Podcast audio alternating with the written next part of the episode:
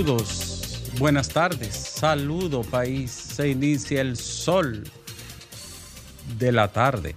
Este es el sol de la República, Alejandro, en este lluvioso y frío atardecer del 21 de diciembre. Recordamos el levantamiento de las manaclas, uno de los hombres epígonos de esta patria honesto, íntegro, preparado, carismático, inteligente, buena persona, humilde y revolucionario. Manuel Aurelio Tavares Justo se levantó un día como hoy de 1963, seis meses después de echar abajo el gobierno más democrático y honesto de la historia dominicana. El gobierno que había ganado las elecciones del 20 de diciembre de 1962 y que fue derrocado el 25 de septiembre de 1963. Manolo Tavares y sus compañeros del 14 de junio fueron acribillados cobardemente en las manaclas San José de la Mata. Hace del 63 aquí, ¿cuántos años son? 60. 60 años. 60 años del levantamiento de Manolo y el trágico suceso que acometió el de facto corrupto ilegítimo gobierno del triunvirato. Alto de la diferencia, Manacla. Alto de la diferencia. Ahí está, al pie de esa cordillera, Alejandro. Ahí hay un monumento, yo lo visité, le rendí honores. Allá está mi amigo Silvino, allá en, la diferencia, en, su eco retreat de la diferencia, al pie del parque Armando Bermúdez, que es un precioso parque nacional, área protegida, que divide a Santiago de San Juan, porque San Juan está detrás de, del Parque Armando Bermúdez. 40 kilómetros lo que hay. Ahí es que estaba la el comienzo de la carretera así. Eh, hay, hay una frase... Manolo, 11 guerrilleros más. Ahí está la oh. tumba del Guajiro. Hay una frase icónica, hay una frase icónica eh, dicha por, por Manolo justamente cuando estaba dando su discurso, ese gran discurso de barricada allá, en, allá frente al Parque Independencia, que decía, tomemos las montañas escarpadas de Quisqueya. Nosotros sabemos dónde están las Oiganlo bien, señores de la reacción. Un día como este, señores, pero hace 60 años, uno de los hombres más correctos del país. Qué pérdida tan, tan lamentable. Toda una generación ahí. Es una generación completa. Manolo Tavares, justo 60 años uno de los hombres que yo admiro en este país. Fusilado por un hombre que lo ha negado toda la vida, dio la orden. Ramiro Mato. Y acusado por, por la familia ¿no? y por los revolucionarios del 19, del 14 de junio. Entonces también un día como hoy, Alejandro, la independencia efímera de 1821, Núñez de Cáceres un fallido intento por separarnos de la metrópolis que condujo entonces a la invasión haitiana de, octubre de 1822. ¿Por qué fracasó la independencia efímera de Núñez de Cáceres? No tenía apoyo. No tenía apoyo. Eh, no habló de esclavitud. No, no, no habló de abolir la esclavitud, que debió de haberlo hecho. Los revolucionarios del momento de la emancipación latinoamericana estaban enfrascados en la guerra del Cono Sur. Y pidió ayuda a Sudamérica y no, no, no el pobre En ese momento Bolívar, Bolívar estaba metido en un lago allá por allá. Pero que no fue un WhatsApp que le mandó. No, no, sí, sí, sí. Ah. dos meses para llegar a un sí. Señores, así iniciamos el sol de la tarde de este jueves. Ahí se perdió una de las generaciones más brillantes, comprometidas y prístinas de la historia del país en ese levantamiento. No fue solamente eh, la, cosecha de hueso de la, perdón, la cosecha de hueso de la manacla, sino que fueron seis frentes y hubo muertos en todos los lados. Usted sabe que hay, que hay una gran, hay una gran confusión que yo le he visto mucho, inclusive en muchas instituciones públicas hace mucho tiempo, y es, que confunden los expedicionarios del 14 de junio con el movimiento beligerante del 14 de junio. Eh, es cierto, porque como ocurrieron y, tenían, bueno, ellos tomaron uno, uno no ellos, otro. Ellos, Manolo y ellos tomaron el nombre de en honor a los expedicionarios. A la raza inmortal. Ahora hay que decir que todo eso se produce al influjo de lo que fue eh, en 1959 el proceso de la revolución. No, el empuje fue naturalmente. ¿Entiendes? Mucho, mucho más allá, el derrocamiento de Juan Bosch, el 14, el movimiento 14 de junio y después también. Increíble. Yo me pongo a veces. Porque todos los países han tenido su traspié y su cizagueo histórico, ha habido sus traiciones, pero lo de nosotros no tiene comparación. El padre de la patria, un hombre formidable. Casi santo. Que si, si, si hay un santo en la tierra, ese era uno. Ese era uno. Ahí no había maldad, ni intriga, ni envidia. Ni envidia.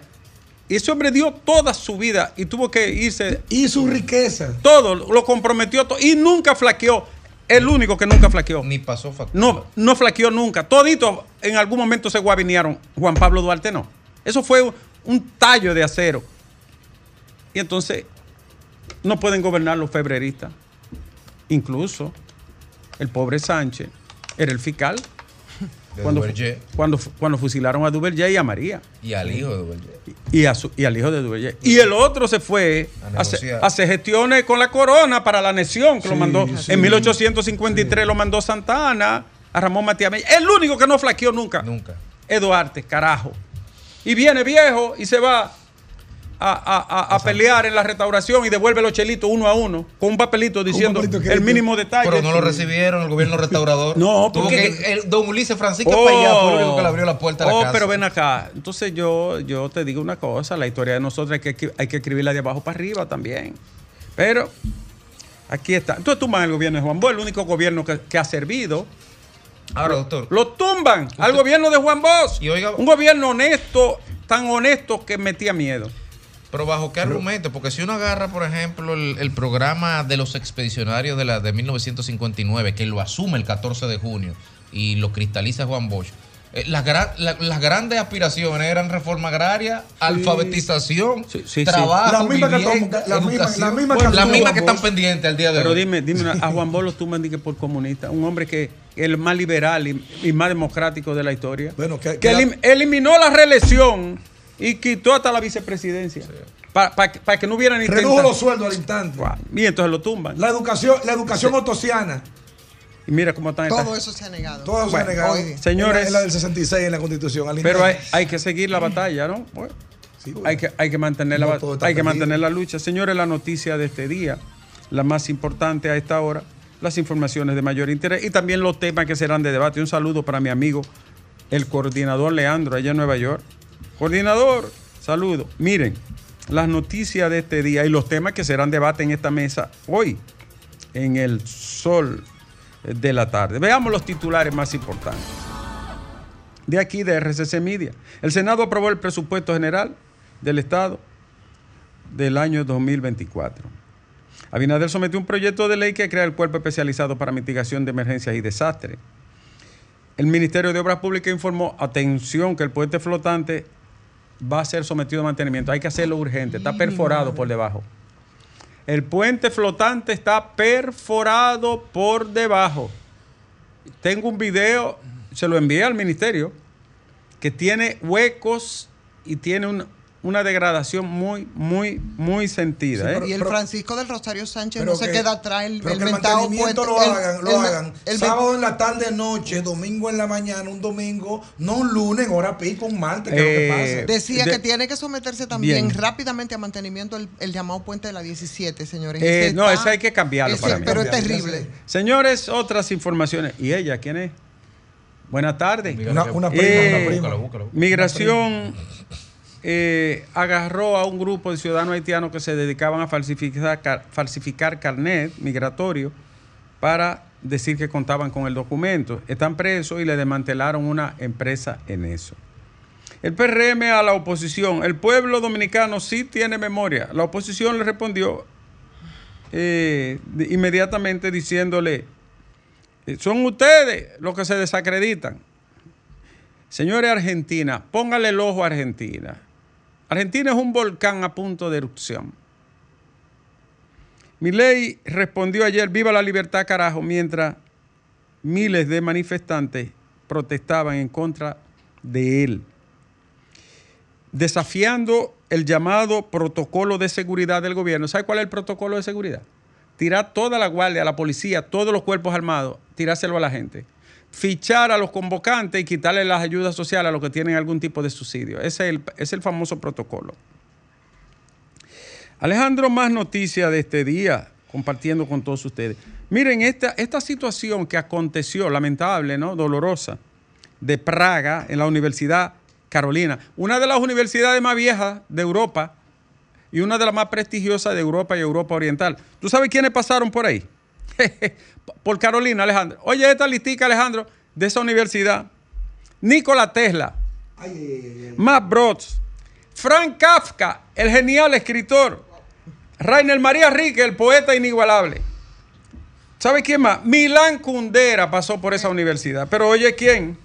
El premio Nobel Carl Ferdinand Cori y su hermano Getty Cori. Yaralo Herueski, ¿te acuerdas? Pero tú sabes quién más? Jan Hus o Juan Hus, el que fue quemado en la Inquisición. Ah, de la Inquisición. Sí. Johannes Kepler, el matemático imperial. El matemático del imperio, Johannes Kepler. Ticho Brache. que- bueno, Ticho Brache. ¿Y tú sabes quién me estuvo en esa universidad como alumno? Albert Einstein. Es una universidad prestigiosa. Este tiroteo, Alejandro, este tiroteo ha sido una cosa horrorosa. El sujeto primero mató a su padre y después 15 personas en la universidad, 25 heridos, algunos de gravedad. El pistolero era un estudiante de la Facultad de Letras de la Universidad Carolina de Praga, hoy República Checa. Señores, se está soltando todos los días un demonio. ¿Y qué es lo que pasa, Alejandro? Ansiedad. Atención, Temas salud mental. atención. Eso de, atención al director de la policía y al gobierno de la República. Eso de perfil sospechoso, eso me acuerda a mí a Neyni Balsegia y a, a Pérez y Pérez y a toda esa camarilla. A toda esa camarilla. Oiga bien, esa vaina de perfil sospechoso es una, una anquilosada, abusiva y atropellante visión que ya no cabe. No cabe. Y le voy a decir lo siguiente. ¿Tú sabes cuál es el perfil sospechoso que ellos buscan, Alejandro? Porte y tenencia ilegal de pobreza. Un rubio ojo verde sería oh, perfil no, no, no. Un, la- sospechoso. un ladronazo de esos políticos que tenemos nunca tiene perfil sospechoso. Un banquero, Gente que se ha llevado 10 mil millones de pesos, 2 mil millones de pesos, mil millones de pesos, 1.500 millones de pesos. Eso no tiene perfil sospechoso. Solo los miserables. Porte y tenencia ilegal de cara y de pobreza. Saquen esa vaina del lenguaje de seguridad, que eso es una antiguaya tétrica. Una policía lombrosiana, entonces. Eso es de que como cuando te decían y tú te, pedían como requisito para un empleo de que buena presencia. Pero ¿qué es la buena presencia? Bueno, a mí me- rechazaron de Tener todito. buena presencia. ¿eh? ¿Y por qué, doctor? Oh, ¿Por qué? bueno, porque abajo Depende decía buena. Usted, decía, ¿usted no leyó eso ahí? Señor, el paseo marítimo del malecón es muy bonita esa obra. Es verdad. Es agradable. Pocos pueblos, pocos países tienen en una capital un malecón que tenga casi cuatro kilómetros. Bueno, es más largo, me parece. Seis, en la cervecería Son, seis. son seis porque hay otra hay otro tramo, ¿verdad? Este, este tiene 3.5 kilómetros y había uno de 2 kilómetros y algo. Es una belleza, pero además hay que cuidarlo porque tiene una vista. Ahí hay de todo, parque, área para go-kart, Esparcimiento, esparcimiento, para árboles. Es una belleza.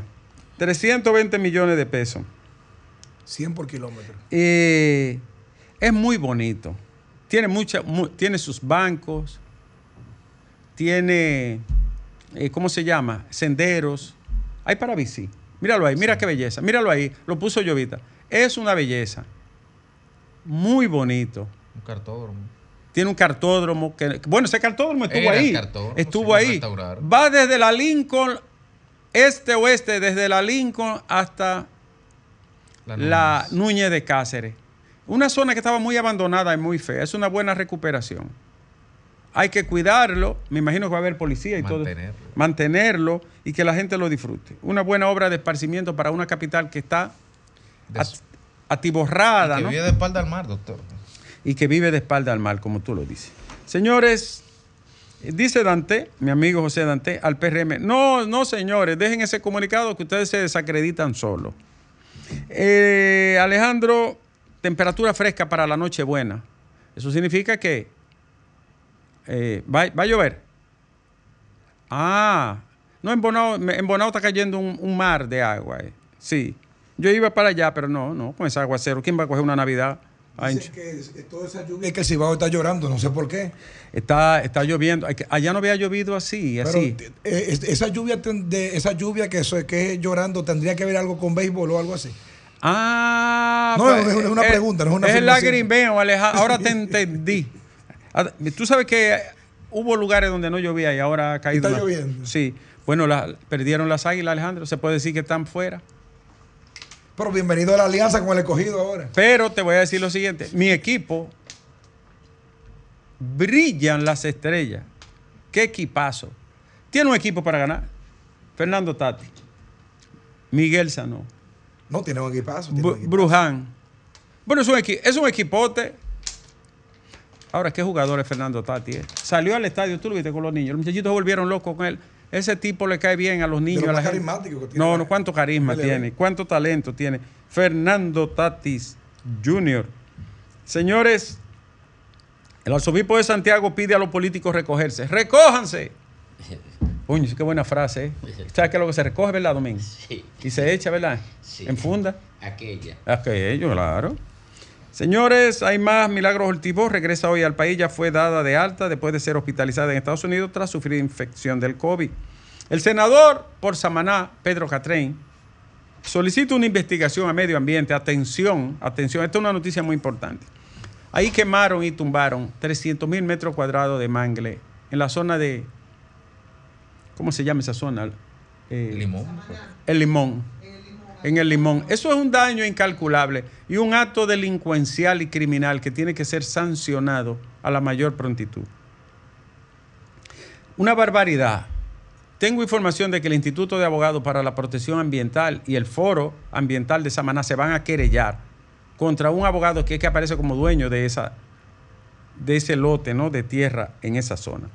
El ministro de Salud, Daniel Rivera, llamó a la población a mantenerse alerta para prevenir la variante J1 del COVID. Otra variante, ¿no? Sí, y está dando duro. Dios mío, hay, no hay internamiento, pero hay muchos casos de COVID, bastantes casos. Más informaciones, Alejandro, en este jueves. El Licey clasifica tras barrer a los toros. Repítalo, por favor. Los Diablitos Azules clasifican, Ah, Alejandro. repítalo de nuevo, por favor, repítalo. El, el Licey clasifica. ¿Y quién no clasificó? Dígalo. Y- y una- ¿Quién no No clasificó? sé, no he llegado Y ahí. Licey no es un municipio de Santiago. Sí, sí. ¿Quién no clasificó? Eso, eso yo conozco. El Senado de la República aprobó ayer en única lectura el contrato de Aerodón con rechazo de la oposición. Qué Tema, raro. tem- era, de, era de esperarse, pero será un eso. tema para debatirse aquí abierta y largamente. Arevalo, el presidente de Guatemala, dice que el golpe ya fue bloqueado y gobernará sin miedo. Señores, la derecha es terrible. Perdieron las elecciones y no quieren que el presidente asuma. Pero rastrero, ustedes perdieron, delincuentes. Y. Corruptos. Ese, ese va preso, Yamatei. Eso no lo salva nadie. Entonces no quieren que asuma un presidente que ganó electo por el pueblo.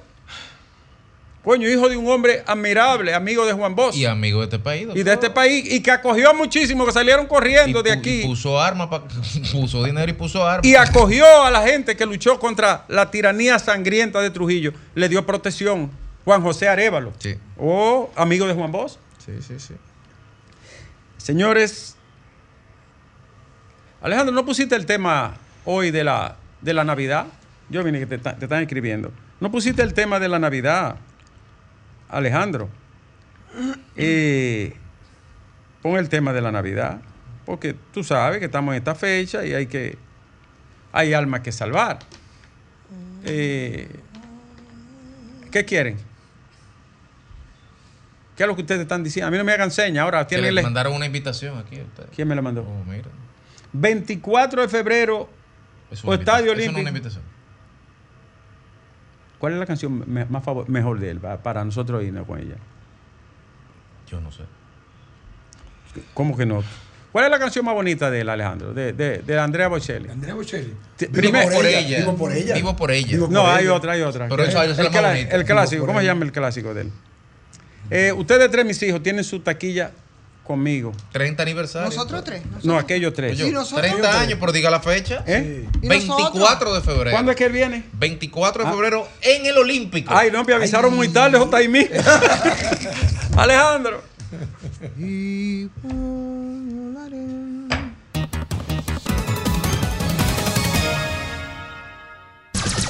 Son 106.5.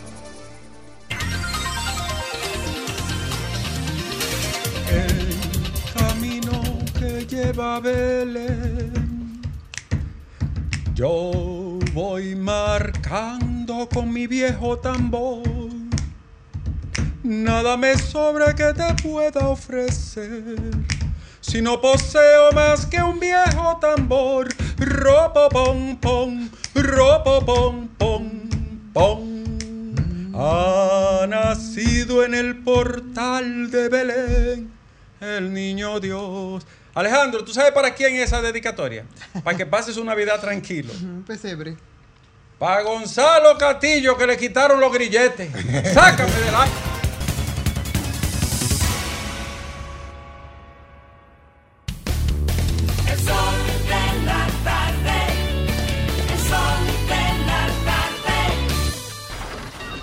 Comunícate 809 540 165 1-833-610-1065 desde los Estados Unidos. Sol 106.5, la más interactiva.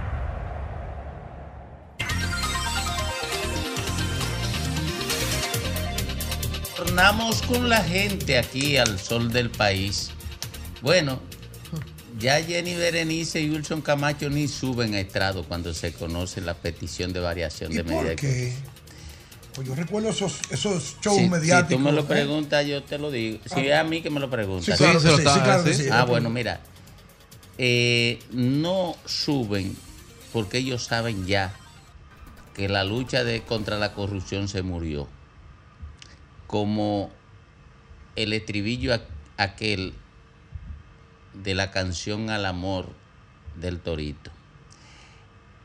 Eso ya es discurso del pasado. Con un epitafio, con un epitafio que podría decir lo siguiente. Aquí murió un ensayo de combate a la corrupción que lo único que tenía seguro era la fosa de la justicia dominicana. Vámonos con la gente. Buenas tardes. Buenas tardes. Adelante usted. Sí, habla Fernando del Bron. Yo quisiera una, eh, hacer una- un señalamiento y una pregunta a Ivonne Ferrera, la distinguida periodista. Sí, hágaselo. Hello, ¿Está por ahí ella? Sí, sí, hola. Buenas tardes, Fernando. ¿Cómo está usted? Estamos bien, Ivonne. Señor. Yo quiero que, yo quiero que tú me, me orientes en este sentido. Lo que no, lo que sabemos que este gobierno no va bien porque porque es más de lo mismo.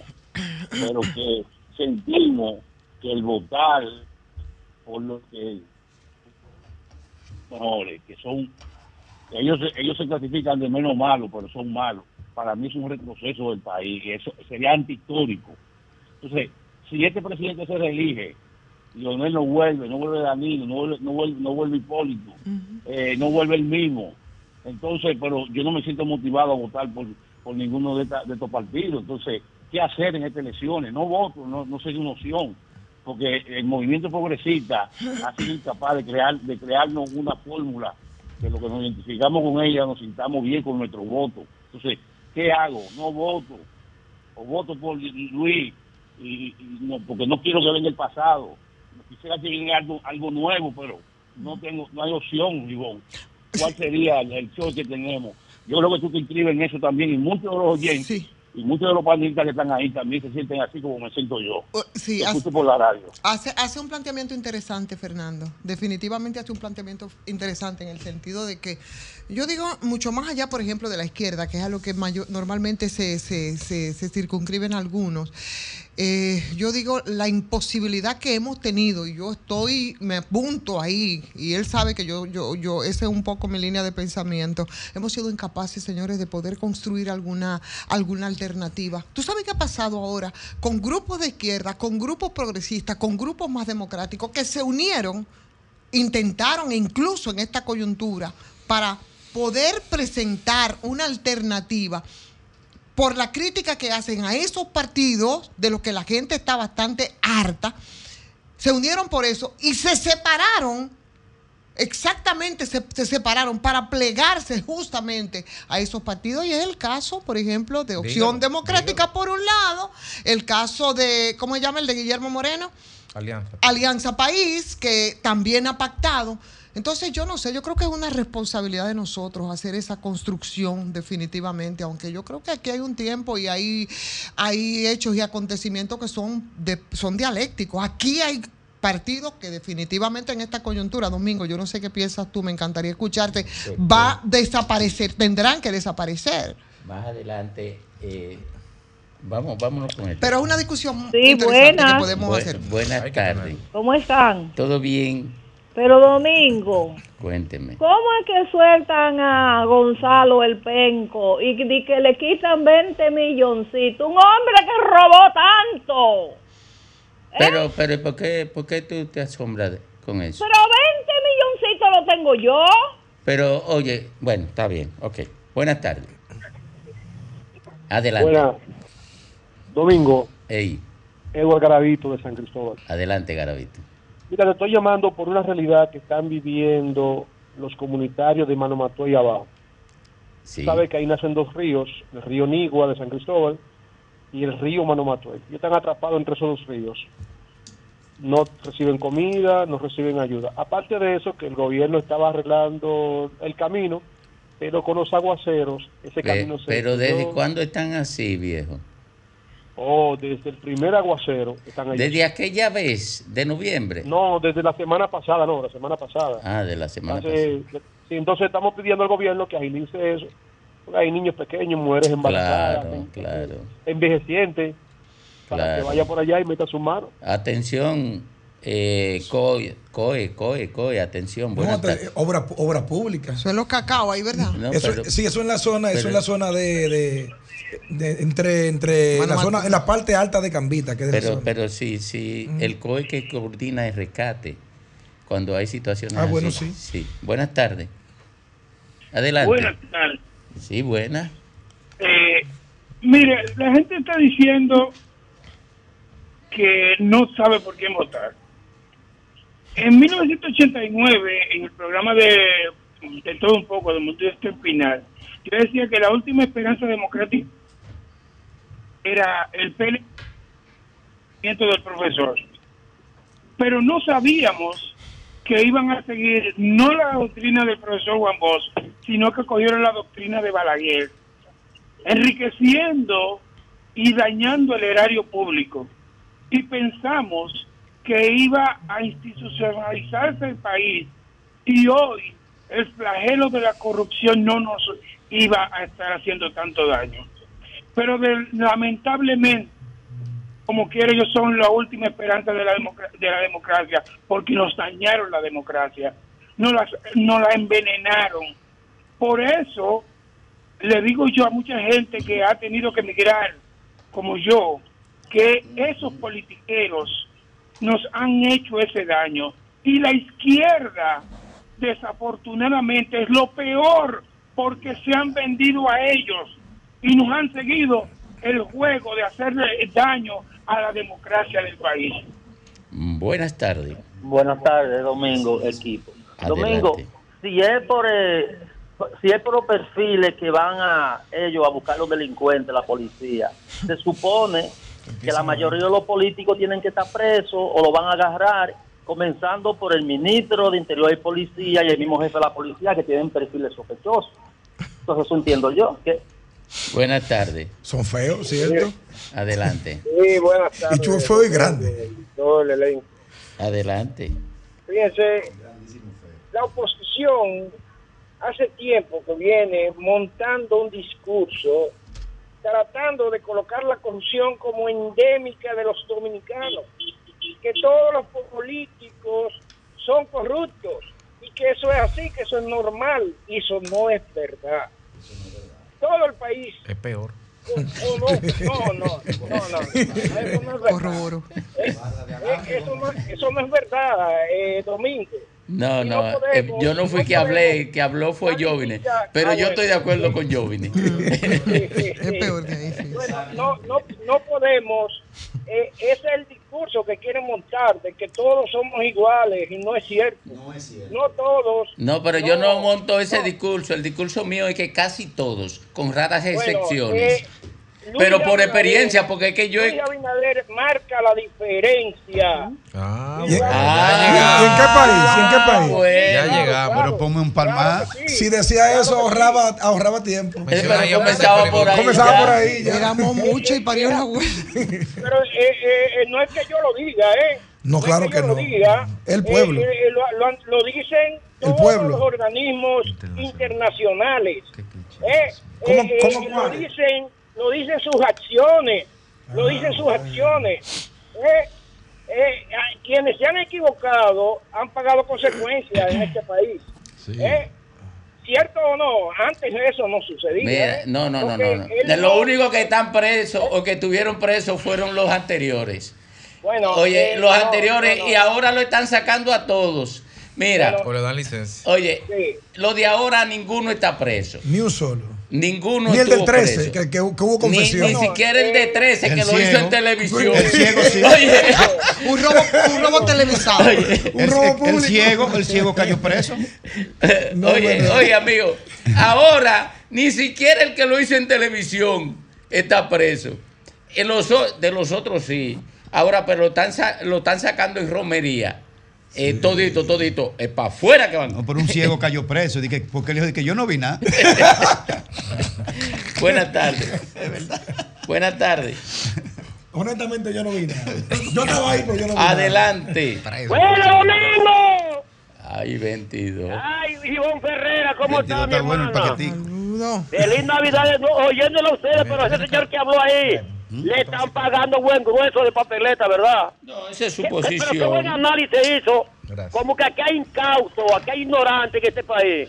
Oye, oye, Ivonne y Domingo Páez, la gente de Duvergé que me están oyendo ahora mismo en la capital, siguen teniendo algunos militantes, activistas pagados del PRM en Duvergé. Un tal Pachupá, un tal Pachupá que allá medio que lo conoce. Yo no puedo hablar nada de los medios de comunicación. Cuando de- de yo tengo que elogiar a mi, a mi candidato, ellos no tienen ni siquiera la capacidad para anunciar y, y, y anunciar sus candidatos, pues no, no, no, no están capaces de eso. Y este señor Pachupé en el parque de Duvergé, que yo he aportado más que él y muchos militantes del PRM, que me tirado este pueblo arriba defendiendo la moralidad de este pueblo, solamente sirve para estar cobrando botellas sin trabajo y no quiere ayudar a su gobierno. Si me pasa algo, oiga, se lo voy a decir. Yo salgo de mi casa a las 5 de la mañana todos los días a caminar. Si me pasa algo, voy a Pero diga la calle a también ya, que dirigentes del PRM de Ubergense en caso, pues no quieren que yo hable nada. Si yo hablo algo, algo de- por- comunitario, Algo, me quieren dar golpe aquí en Duvergé, me dicen de todo, me faltan el respeto. Múdate para Miche, que Miche puede así. decirlo y nadie te da golpe. Y pa' oye, chupar allá. diciendo, Se lo estoy diciendo, la autoridad del PRM controlen a vo- a, a su bocina. Buenas tardes. Buenas tardes, equipo. Adelante Habla usted. Siri Beltré del municipio Puñal. Adelante, puñal. 22 nació mellizo con otra con otro y el otro se murió y él habla por ese que se murió. Porque hombre que habla ese. Otra cosa, voy a hablar de la autopista Duarte que ya la inauguraron el otro día. Oiga, la autopista Duarte en este aguacero se hacen unos pozos, oiga, que cuando uno va manejando se va balanceando el vehículo de lado a lado como si fuera una yola. Me acuerdo cuando me fui para Puerto Rico ilegal. Así me siento yo manejando esta esta esta esta autopista a 40 kilómetros por hora que dice que es. Sin embargo, la patana, los doble cola y todo me pasan en el carril izquierdo. Cuando yo voy como a 100, me pasan a 150 y tratando de empujarme. Y los motoristas todos en vía contraria. Eso lo está pasando a la autopista Duarte ahora. Atención, buenas tardes. Buenas tardes, Domingo. Adelante. Domingo, eh, ¿el doctor Nieves se fue o está en cabina? Eh, él está en su estado natural, Ok. ausente. Eh, yo le tengo una pregunta a ustedes que lo voy a escuchar por radio, pero a la vez me voy a expresar. Yo estuve en Santo Domingo hace alrededor de 15 días, 21 días, y no es que yo minimice las encuestas, Pero, Domingo, lo que dicen las encuestas no es lo que se oye en un autobús de la onza, no es lo que se oye en un supermercado. Tú sabes que eso mismo no decían. eh, oye, esa, eso mismo decían lo del PRM cuando las encuestas daban ganador al PLD. Mira, es un discursito. Si tú buscas los podcasts de la. del- de- oye, decían exactamente eso mismo la gente del la PRM. exacto. Por eso le pregunto a usted, le pregunto Ah. también a Ivonne, le dejo la pregunta abierta. ¿Ustedes creen en encuestas? Porque No, la no, verdad, la verdad, no, yo, no, yo no. particularmente Mire, no creo en encuestas. Mire, yo lo único que sé es que el que está en la oposición nunca cree en la encuesta. Si usted, oiga, si usted está en el gobierno es que creen en encuesta, el que está en la oposición no cree en encuesta. Eh, porque casi siempre en este país clientelar, en este país de borregos, porque aquí el militante político lo primero que hace es renunciar al derecho a pensar. En este país de borregos, eh, las encuestas solamente sirven si sitúan al corral, que es el partido, al corral de los borregos, lo sitúan adelante. Si lo sitúan abajo, no lo cree nadie. Buenas tardes. Buenas. Adelante. Domingo, pero yo no entiendo este asunto del PRM con ese comunicado de ayer, porque ellos hacían lo mismo en la oposición, entonces los funcionarios no se pueden criticar. Porque es que el, PRM está en el gobierno, tú lo entiendes. Eso pero- es, es que los partidos políticos actúan de una forma en la oposición, simulando, Y otra en el gobierno. y simulan de otra manera en el gobierno. El gobierno. Los únicos que no saben que los partidos se burlan de ustedes en la cara, lo engañan, lo relajan y lo convierten en seres mentalmente castrados son ustedes. Eso es verdad y, y asumo también parte de esa culpa. Domingo, pero el PRM llegó con, con lo que está haciendo la oposición ahora fue que el PRM llegó al gobierno acabando los funcionarios y que aquí no había nadie más corrupto y más ladrones que el claro. PRD. Entonces ahí, yo te voy a hacer una pregunta a ti. Claro. Los ciudadanos no podemos criticar tanto la oposición como los ciudadanos. Mire, todos. todo el mundo tiene derecho a criticar a los que están en el gobierno, a exigirle transparencia en el manejo de los recursos que no son de ellos, Claro, a porque- exigirle lealtad a la sociedad que creyó en ellos para que dirijan el país. Y lo único que tienen que hacer es hacer lo correcto. No pueden estar denunciando pendejadas. Oye, ese comunicado es una pendejada. Eh, eh, ese- eso es una mojigatería del gobierno Y el error más grave... para manipular a los estúpidos. Así es, y el error más grave es usar las siglas del partido para defender funcionarios corruptos. Oye, fue- que son lo mismo, el PRD, el PLD y la Fuerza del Pueblo es la misma baba de borracho. Buenas tardes.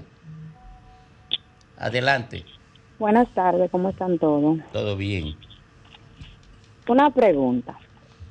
¿Y de verdad las personas que apoyan a la oposición creen que si ellos ganan van a resolver la problemática de este país? Porque ellos tuvieron todo el tiempo disponible para hacerlo y no lo hicieron. Van a hacer lo mismo que hicieron antes. No, van a ser peor. Ah, bueno, ya usted, usted tiene otro criterio, está bien. Tienen que abrir los ojos y los oídos también. Buenas tardes. Buenas tardes, Domingo. Bendiciones. De este lado, la Toli de Pantoja. Adelante, la ¿Cómo Tony. tú estás? ¿Cómo está tu salud, mi corazón? Todo bien. yo estaré bien hasta que me muera. Con una sonrisa estampada No, en, no. en los labios y toda la energía que me permitirán los pulmones antes de que entre el cáncer. No, no. A ti no te va a pasar nada de eso porque estoy haciendo una obra social ahí eh, para beneficio de nuestro país. Pero, Domingo, Llegó la Navidad ya. aquí no se ha sentido, ¿no? No. Ni la brisita. No, no, no, la visita no ha llegado todavía. Yo le voy a preguntar una, co- una cosita a Domingo. Domingo, Dígame. ¿qué pasó en el colegio de abogados? ¿Cuántos millones le dieron a, a, a- a un PLDista ahí que lo iban a comprar? Espérese. Y, y que, que gastó, que si yo, cuántos millones de pesos al PRMista que es abogado. Pero supuestamente Gonzalo estaba preso por eso. ¿Y por qué no meten a ese en la justicia entonces, Domingo? ¿Usted ha visto dos puercos peleando en un fango? No, Pues mire, el fango es el colegio de abogados y los que pelean dentro de él son los puercos. Domingo, pero...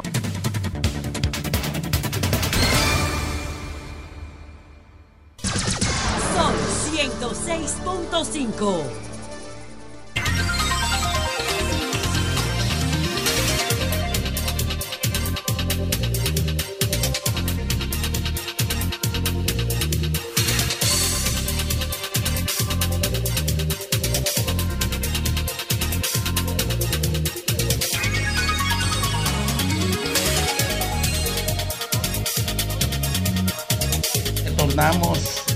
retornamos al sol de la tarde, al sol del país. Miren, eh, ustedes observaron lo de mi ley en Argentina. Hay cuestiones ahí graves. ¿Tú sabes, tú sabes lo que introduce mi ley como reforma en el ámbito laboral? Autorizar jornada de hasta 12 horas para el trabajador. Cuando el mundo va reduciendo la cantidad de horas del trabajador en la empresa, ellos están autorizando eso. Ya no es eliminar subsidios, desregular, desregular el capital bajo el relato justificativo de abrirse a la competencia. No. Mire, cuando usted desregula el que tiene poder frente al que no tiene poder, el que tiene poder se fagocita al que no tiene poder, se lo traga.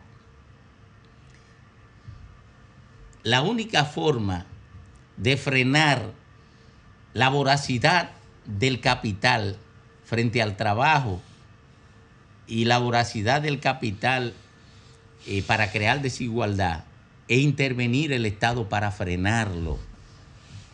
Desregular la relación entre el capital y el trabajo.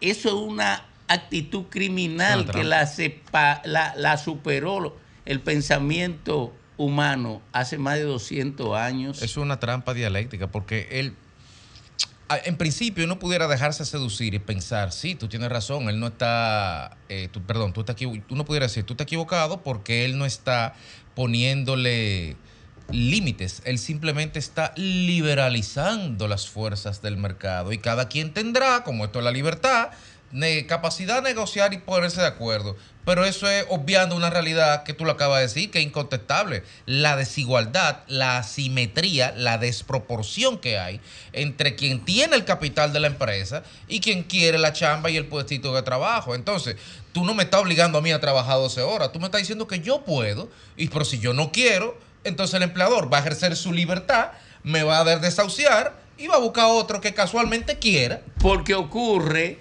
que los puestos de trabajo son escasos y la, Claro. y la demanda de puestos de trabajo es abundante. Eso es jugar a favor del capital. Y entonces, claro, eso es deprimir, deprimir el, el salario.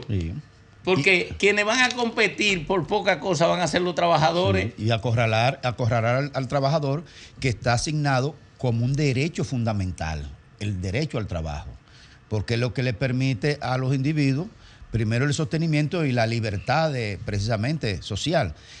Él, eh, evidentemente, él desconoce la historia de la lucha de los trabajadores. En los años 20 y 30 del siglo pasado, en Estados Unidos se dieron masacre literalmente, masacre a tiros los dueños de, de las empresas cuando comenzaron a rebelarse precisamente por horario de 12 horas y más. La, la- la humanidad baja el- el- las horas del trabajo, precisamente la baja de 12 y más a 8, precisamente pensando en un ciclo de tres ciclo de 8 horas, del, en las 8 horas para dormir, las 8 horas laborables y las 8 horas del descanso. Eso fue, eso no fue de que, que se le ocurrió a alguien el tema de las 8 horas. Pero perdón, Grimer, que eso fue a tiro, que se consiguió. Eso, eso fue a lo que sangre dije. y fuego. En los años 20 y 30 hubo masacre frente a las fábricas. Cuando lo- en Estados Unidos, sobre todo, cuando los trabajadores comenzaron a sindicalizarse y organizarse y exigir menos horario laboral, sobre todo en el área industrial y minera. Pero ahora Sí. en Grecia, ahora en Grecia, en Óyeme. septiembre aprobaron, porque esto se inscribe dentro de una tendencia más perversa, en Grecia aprobaron una con mayoría de 158 contra 300 una reforma laboral que permite trabajar 13 horas diarias. Y en Corea se está hablando de trabajar de 48 a 54 semanal. Sí. Son casi 16 Yo horas diarias. Yo creo que, que central el propio Milei, porque tú cuando eres eh, opositor, o hay una máxima que dice que el más revolucionario de los revolucionarios lo es para llegar al poder, y cuando llega al poder, ¿qué pasa? Se convierte en reaccionario. Se convierte, no, se convierte en conservador para, Conserva- para preservarse. reaccionario, Sí, un reaccionario para el conservador. Entonces, cuando tú hablas de temas que toca la fibra laboral, tú te vas a enfrentar contra la historia. ¿Saben por qué? Principalmente los europeos, que a partir o a raíz de la revolución industrial fueron quienes, junto con Estados Unidos, quienes mayor esplendor le dieron al tema laboral, al cuidado. Ustedes recuerdan el incendio en Estados Unidos que Día provocó el día del trabajo que provocó luego esas grandes marchas. Pero la revolución rusa, la revolución rusa del 17 se monta sobre la base del soviet. ¿Y quién es el soviet? El soviet es el militante, el, el- el- el- militante, el, el- el- el- el- el laborista, el que cumple una jornada El lema revolucionario era pan y trabajo. Sí, esa- bueno, también, por decir. Pero entonces, ese militante laborista que necesitaba también tener beneficio en la partición de los bienes que producía el Estado, y en base a eso se hace la revolución rusa del 1917, por decirte. Pero a mi ley yo creo que le está pasando lo mismo que le ha pasado a muchos déspotas de la historia, que llegan con todo el ánimo y hacen todos los epítetos eh, como promesa cuando están en la oposición, pero cuando llegan al gobierno, la medida más pequeña, tratando de hacerlo igual que en la oposición, le termina en caos. Mira, el Estado, como lo conocemos, el Estado nacional, ha ido evolucionando a lo largo del tiempo, modificando su papel en la sociedad, en la economía, eh, en la educación, modificándolo para adecuarlo al proceso evolutivo disruptivo de la sociedad y del mercado. Ocurre que si el Estado Nacional abandona esos papeles, la sociedad queda expensa del más fuerte. Y de alguna manera, antes el Estado era el garante de los derechos liberales en el ámbito político. Cuando el liberalismo entra al ámbito social, eh, de alguna manera comienzan a surgir también regulaciones para proteger eh, esas libertades sociales entre el Estado para protegerlo, para evitar que el más poderoso no la elimine, no barra con ella. Y en los últimos tiempos, y esto yo lo, lo vi en, en, en- en un texto de, de Piketty, del francés, ha surgido en Europa, en el pensamiento europeo, un nuevo valor. Es el valor de rescate, que en principio estaba de manera difusa relegado a la familia. O sea, el mayor tiene que rescatar al menor, el, el que está en mejores condiciones rescatar al pariente que está en peores condiciones económicas o rescatar al enfermo, tiene, el hijo tiene que ir a, a- rescatar al padre, a protegerlo. Ese era un valor de rescate, ese era un valor que es valor de rescate que no, se, no estaba definido, no estaba conceptualmente establecido. Pues mira, ya sí se ha establecido y se le asigna al Estado el deber de rescate. Cuando esa gente que está atrapada entre dos ríos ahora mismo, ¿quién todos nosotros espera que vaya a rescatar a esa gente? El Estado. El Estado, ¿verdad? Si la gente está en condiciones vulnerables y hay que darle una tarjetita para que mitigue el hambre porque no, hace- no tiene fuerza suficiente para ello No, te- garantizar. no en capacidad de rescatar a nadie. En- no puede, y no puede rescatarse a sí mismo, tiene que ir el Estado con la asistencia social. Si la medicina, que eso ha ocurrido en Argentina, si la medicina se deja a la voracidad del capital, el pobre, el que no tiene dinero para pagar el servicio, solamente tiene un camino, morirse, Morirse. de una vez. Oye, ese tipo eso es lo que plantea. Ese tipo plantea, el único, lo único que él tiene en la cabeza es proteger la posibilidad de ganancia sin límite del capital. Y se olvida de que la condición humana es lo que identifica al que produce dinero en condición de explotado o en condición de explotador. Es la condición humana, por tanto, es el valor inalienable, universalmente hablando, el valor. Ese tipo se olvida de eso. Por eso yo digo que es un maldito loco. Lo peor no es eso, Domingo. Lo peor es que ese tipo dice eso. A mí lo que me preocupa es que esa sociedad votó a ese tipo. Sí, por- por una- Entonces, ¿qué Sí. nivel de desesperación, qué nivel de quiebre, qué nivel de, de desesperanza puede tener una sociedad Ella lo que es votó, capaz de votar a ese pero no tipo? lo soporta. Porque esta sociedad, esta sociedad es una esclava, una esclava de, de la toma de decisiones sin atención. Pero, porque, porque no reflexiona. Pero es la única época de la humanidad donde la sociedad esclava, que lo es actualmente, lo hace a gusto. Bajo el entretenimiento y la entretención. Aplaudiendo. Y- sí. Es una condición extrañísima. Dándole like. Sí, dándole like. Eh, pero mira, Domingo, en la sociedad más capitalista del mundo, de hecho pudiéramos decir que generaron el capitalismo en, el- en la sociedad occidental, los Estados Unidos, Estados Unidos es un- una de las sociedades más capitalistas, sin embargo es más de, la- de las más socialistas en materia de asistencia social.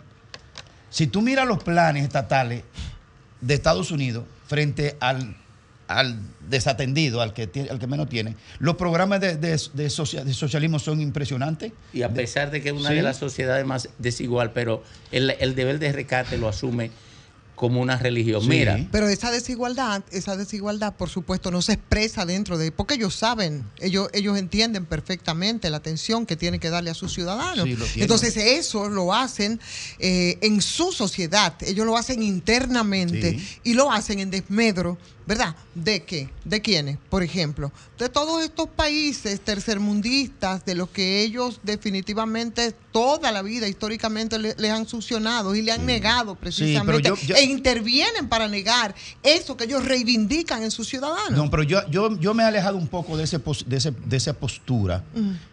porque yo no puedo pasarme la vida entera gritando que, que soy, eh, que, que aquel no me ayuda tanto. Porque nosotros tenemos demasiados años también como esperando que Estados Unidos Pero nos no es que nos salvar. ayude, es que no, no, ni Cada siquiera. país tiene ni- que hacer su óyeme, ni siquiera esa ayuda. Ah, bueno, pero tú no puedes negar la imposibilidad que han tenido muchos de esos países precisamente por las intervenciones, eh, o, como, o como yo digo, o como intervención directa, o como yo digo ahora, Mire. gue- gue- óyeme.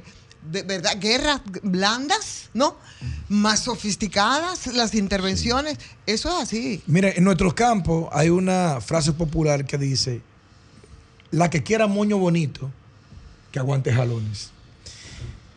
Si tú, te- si tú miras la historia de Argentina y tú miras la historia de Perú, en el caso de Argentina, lógicamente es su- superior. Porque Uno de los países con más desarrollo. Argentina, eh, a principios del siglo pasado, eh, era de los países Era más una- prósperos del mundo. De- no es de desarrollado. América, no. Del mundo estamos diciendo. Ahora, ¿qué sucede? No hay nada que afecte más a un país que la inestabilidad política. La inestabilidad política se come la sociedad, se come la economía, se come los el pueblos, mercado. destruye el mercado por completo. Si no, mira ahí mismo un vecino no muy lejano, Perú. Perú que después de crecer 10, 15, 14% creció Perú, creo que el 2006 o 2007. Y de repente, con una inestabilidad política, meten en la constitución un jodido veto presidencial de que hay una- un presidente que no le guste, lo someten, lo cancelan, lo votan. Y del 2016 hasta el 2022 han tenido como siete presidentes y una economía en el suelo. Eh, Argentina no va lejos.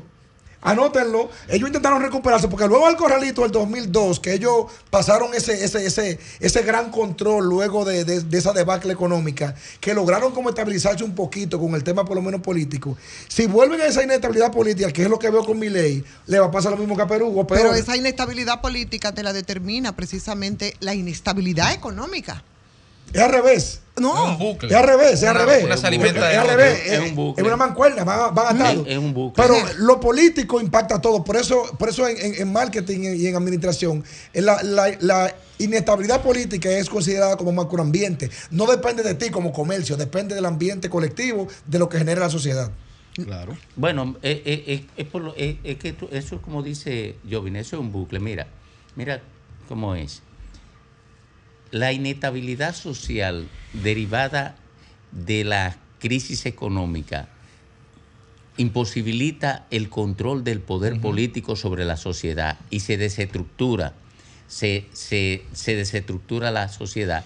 Y entonces como hay una crisis del control político, se convierte en una crisis política. Porque ¿qué es lo que pasa? La, la- la- la estabilidad, llamada estabilidad política, es la organización de la relación entre el poder político y la sociedad. Cuando es una relación que fluye, fluida, tranquila, entonces hay estabilidad política. Pero es como un bucle porque la inestabilidad social se convierte en inestabilidad política rápidamente. La inestabilidad económica se Mm. convierte en inestabilidad Política. social, económica inmediatamente. Porque la, la política se da en la relación entre la sociedad y el poder. La económica se da en la relación entre la sociedad y la economía, el mercado. Entonces, ese tipo se está olvidando de que cuando él desestructure todos los mecanismos de protección social, la gente vaya a la calle a- pelear, a protestar, porque no, ¿eh? ni tiene salud, Claro. ni tiene economía, ni tiene nada, vaya a pelear. Es Y eso no lo evita a nadie. Yo no sé si él, él tiene la forma de evitarlo.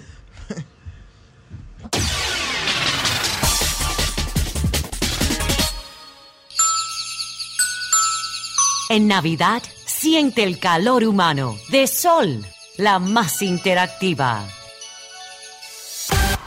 Desde cabina presentamos una noticia que cae muy bien, igual que tus remesas por Banreservas, porque ahora todos los dominicanos pueden recibir su dinero en su propia cuenta de ahorro remesas y recibir beneficios desde ahorros hasta poder solicitar un préstamo, mientras siguen llegando sus remesas al instante, sin hacer fila. Solicítala, tu cuenta ahorro remesas Banreservas y sigue prosperando con Banreservas, el banco de todos los dominicanos.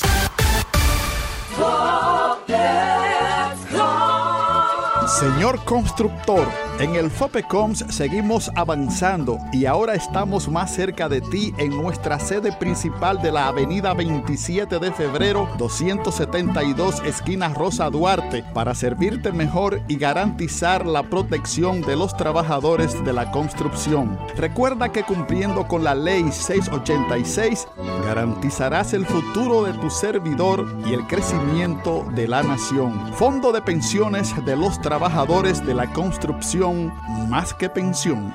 El sol de la.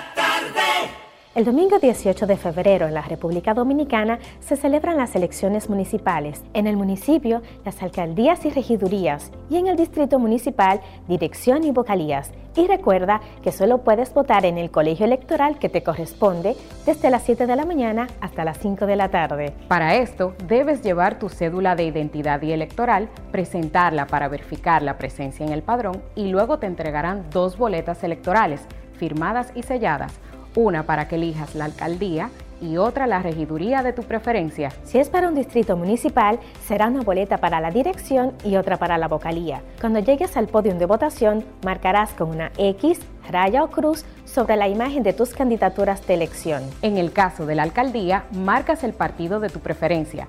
Si es regiduría, marca sobre la fotografía de un candidato o candidata para ejercer el voto preferencial. Después, dobla las boletas y deposítalas en las urnas correspondientes. Al concluir, firmas el padrón e intintan tu dedo, recibes de vuelta tu cédula y sales del recinto electoral. Es fácil y sencillo. Vota por ti y la democracia. Junta Central Electoral. Garantía de identidad y democracia. Prepárate para sentir la brisita navideña en el Gran Santo Domingo.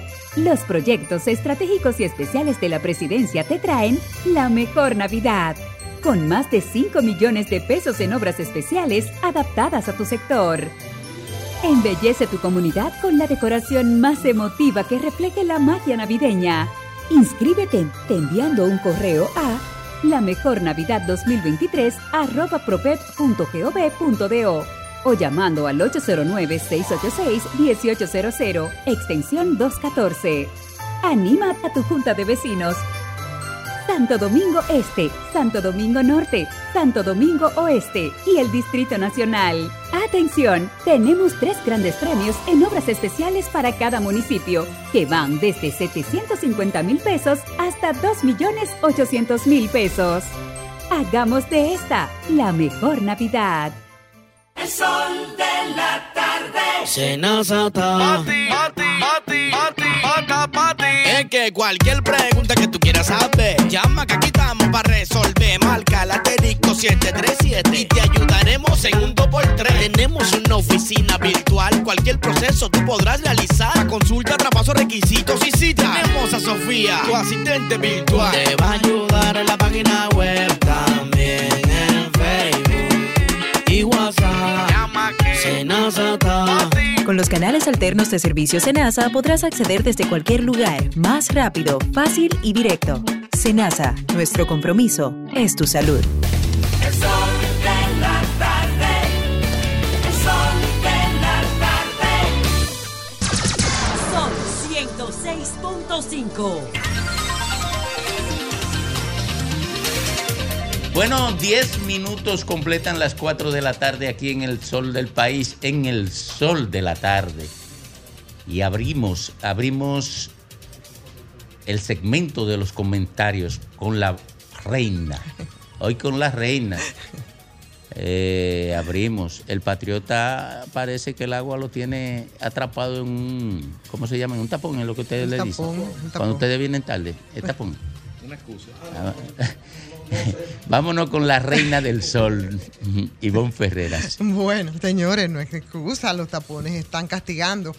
Mira, yo, iba a tratar otro tema, pero a mí me, quiero montar en esa intervención de la gente y esa preocupación, pero sobre todo esa valoración que empezamos a hacer y que a mí me parece muy importante respecto precisamente a los ciudadanos cuando se habla de cómo los discursos te pueden variar, depende de la posición en la que tú te puedas encontrar.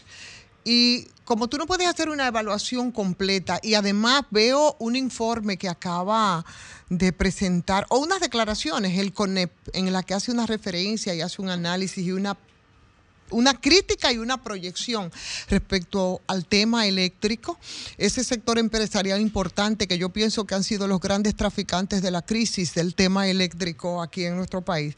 Bueno, pues sí, evidentemente esto deja bastante claro eso que planteaban algunos oyentes en el sentido de que en la oposición las cosas se ven total y absolutamente diferentes. Y es precisamente en la oposición, y ellos hacen referencia a un elemento interesante que es el pacto eléctrico dentro de este informe que ellos, ellos presentan en el día, en el día de hoy. Eh, y en esa, en esa valoración, ¿qué dice este César Tarján, hablando a nombre de, de el CONEP? Respecto al tema, al tema eléctrico. Ellos tienen y muestran mucha preocupación y las muestran por las pérdidas, por ejemplo, en el, eh, en el sector eléctrico, lo que planteaba el pacto eléctrico respecto a esto, que rondaban eh, en un 30% en las distribuidoras y que hoy esas pérdidas están eh, alrededor del 40%, según el vicepresidente ejecutivo del gremio. Y por supuesto, yo creo que hay que ir para recordar lo que decía justamente el Partido Revolucionario Moderno no hace tanto tiempo, hace apenas cuatro, cuatro años, cuando el PRM, como si fueran los diez mandamientos, ellos tenían 10 puntos que los recitaba, eh, recuerdo entonces Antonio Almonte como vocero del sector eléctrico, como si fuera los 10 mandamientos de por qué eh, no era prudente ni era conveniente que se firmara el pacto, el pacto eléctrico.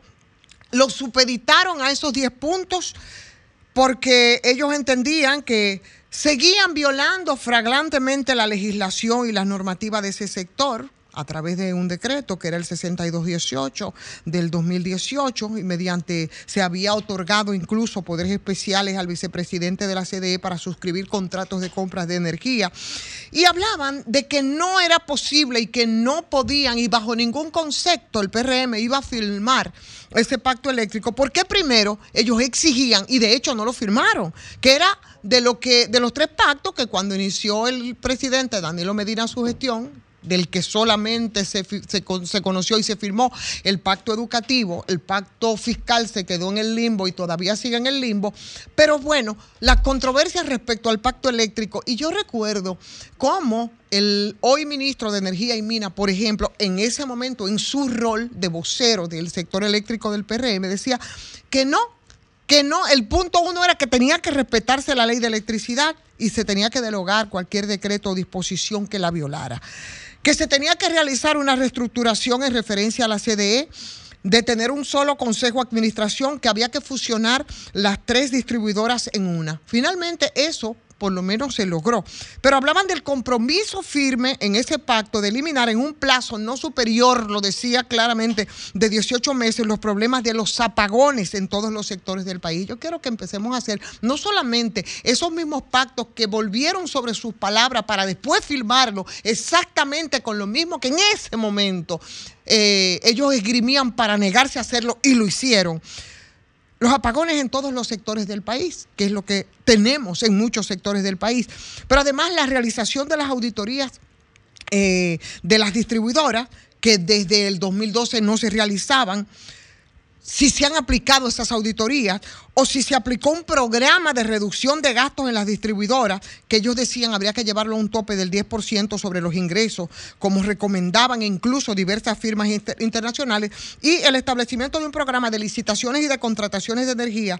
Eh, hablaban de la, de la transparencia, de no la utilización del grado a grado, y por supuesto, respecto al caso de Punta Catalina, en el afán de, que se, de que se transparentara también todo el proceso de ejecución a través de una empresa de auditoría independiente que realizaran licitaciones transparentes para determinar el precio de la energía que se iba a vender después. Y claro, la participación entonces de la oposición y del sector social y de representantes de consumidores en todo el proceso de seguimiento del pacto eléctrico. Finalmente, el pacto se firmó y se firmó después exactamente violando todos los puntos que como los diez mandamientos andaba en un periplo el entonces vocero de- de- del sector eléctrico del PRM en ese momento en la oposición. Y yo creo que eso ilustra bastante lo que nosotros hemos estado hablando y muchas de las preocupaciones que han tenido la gente.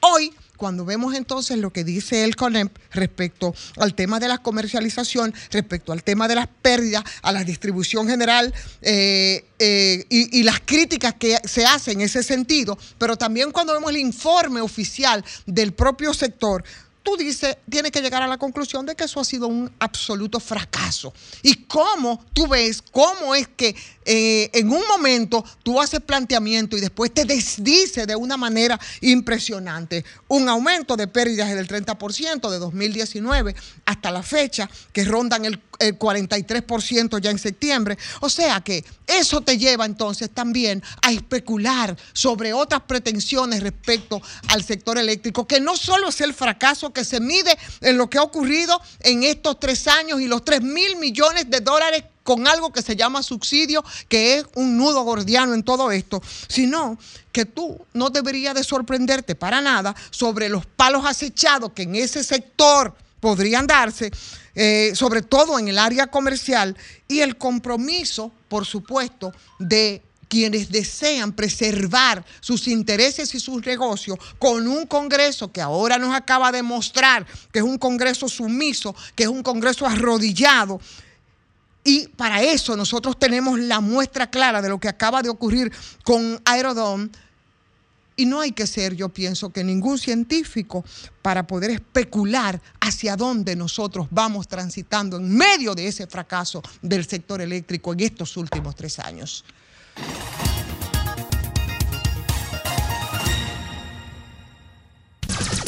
Son 106.5.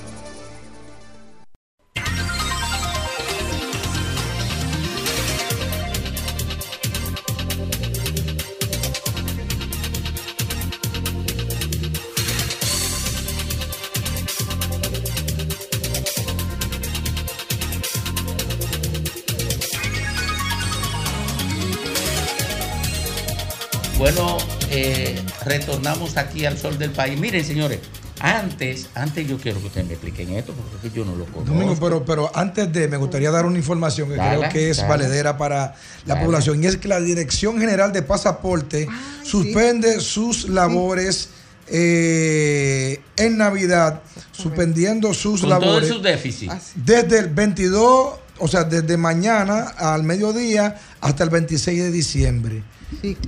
Así mismo es, me lo, No. estaba- me lo acaba de pasar. Yo Josefina debe- yo- Mañana Capellán. mediodía, el 26 es. Ajá. no, pero es, es la fin de semana. No, no, pero, no, pero espérate, es hasta el Suspenden 22. mañana, Sí, pues mañana hasta el 22. viernes, hasta el- sí. eh, o sea, perdón, hasta el 26. Pero el 26 es, es el lunes. No, no es el lunes, no, no es el lunes. Claro, Vamos porque a el, el calendario. 24, el 26 es el martes, porque el 24 es domingo, el 25 es día de fiesta. Ay, que hay varios días de No, fiesta, no, sí. eso Mira no tiene- cómo es, mira lo que de No, eso no tiene Ellos nada dicen, cuestionable. oye, no, no, no, no, no. Es la información, no hay, no hay cuestionable, sino que. eh, Ah, Para que la gente sepa. Porque la gente sepa se pero, pero amplio, perdóname, ¿eh? perdóname, Ivonne, perdóname, perdóname, perdóname, perdóname, perdóname, perdóname.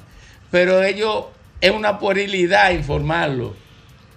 ¿Por qué? Llama a Morbo sin necesidad. No, claro, porque, porque el fin de semana es obligatorio y el, y el 25 es Totalmente. obligatorio. Pero ellos lo que están haciendo es disparate para dañarse su Déjame imagen. leerte lo completo, porque lo que pasa Que es que hay alguna información ahí. que tú Vamos no a la- ver si- sí, aquí concluye, está, me lo acaba de mandar Josefina. Y dice- ellos dicen que todos los usuarios, le dicen a todos los usuarios que van a suspender las labores. Es, es mañana 22, ¿verdad? A las 12. Hay sección del punto de Sanville que va a estar laborando hasta las 8 y que el proceso de solicitud por la web eh, expreso estará fuera de servicio, también presencial el VIP, serán atendidos, bueno.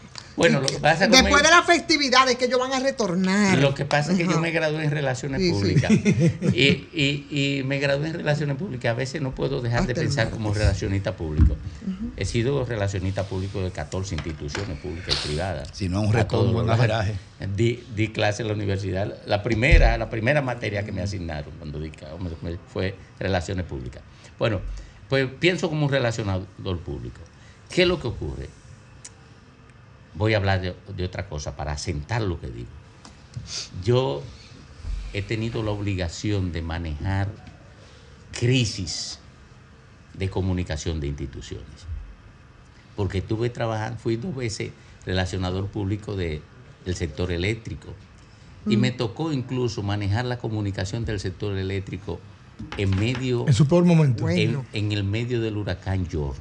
Porque a mí, Bueno. me, a, mí me, a mí me nombraron director de comunicaciones el 11 de septiembre del 98.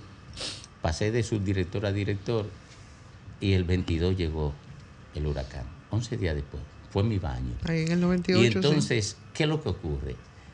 Cualquiera que, y que me perdone la colega o el colega que estén ahí, porque no quiero- Josefina Capellán. Oye, mucho menos que la que Es la una adoro. veterana también. No, que la, buena, que la adoro, que la adoro, Amiga querida. que la adoro. Lo más difícil es hacer relaciones públicas cuando la institución está en crisis.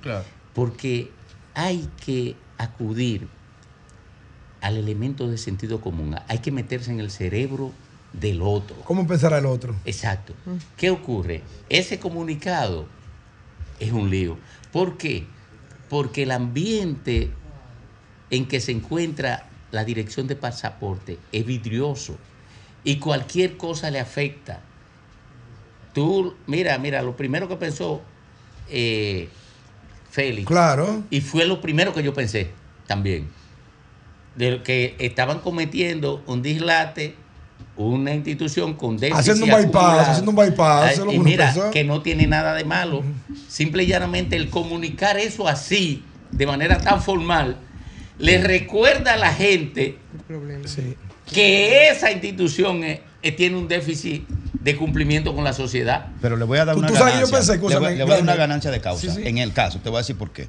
A la decisión de anunciarlo. Aunque quizás la forma no estuvo bien, pero en el fondo está correcto. Porque esa institución recibe un afluente. Está correcta la palabra. No, demasiado gente. Sí, una afluencia. Sí, Ajá. muy Afluencia. constante, de gente inclusive del interior, del interior, que, que va sí o sí a pasaporte, porque es la, es la fecha que tiene, es la- el chance que tiene, y ahí va demasiado gente. Es correcto que lo informen. Los VIP van a ser atendidos. Pero mira, observa lo que yo te Para que no arranquen para allá, lo Oye, loco. Y o- entonces- entonces digan, mira esto, o- o- Observa lo que yo te digo. Yo no digo que no sea No, correcto. no, no, no. Yo lo que digo es que tira la pelota y rebota y se le pega por el ambiente que tiene Pero además, Le una faltó- cosa correcta no, le hace le daño. faltó decir por las fiestas navideñas. Me, paro- me hemos parece, decidido. me parece No, no, que hace un mes, por pero eso. hace un Es mes, por eso. mes y medio, claro, Sí, pero hace un mes, mes y medio, ellos dieron un anuncio diciendo que iban a trabajar horas extra, incluso que iban a trabajar hasta las 7 de Sí, la pero noche. han estado José, entonces, perdón, no se compadece que tú quieras hacer eh, jornadas extras de trabajo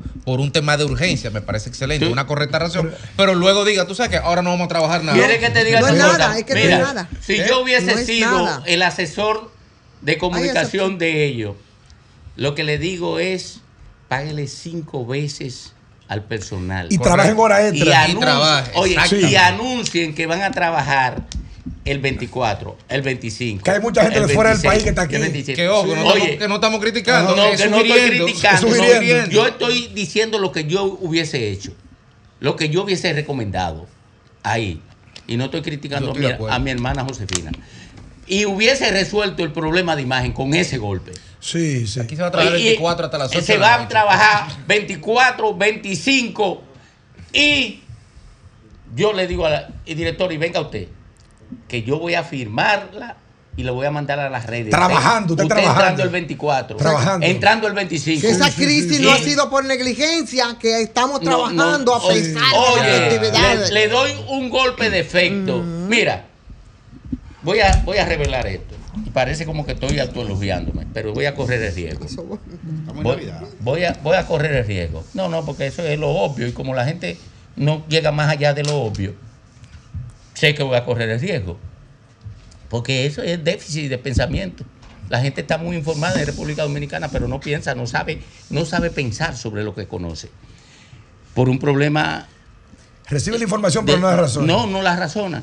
Y entonces lo que van a pensar es eso. Lo obvio es que me estoy autoelogiando. Miren, una vez, estamos hablando de noviembre después del huracán George, me llama Radamés Seguro y me dice, bueno, Domingo, después del éxito que hemos obtenido,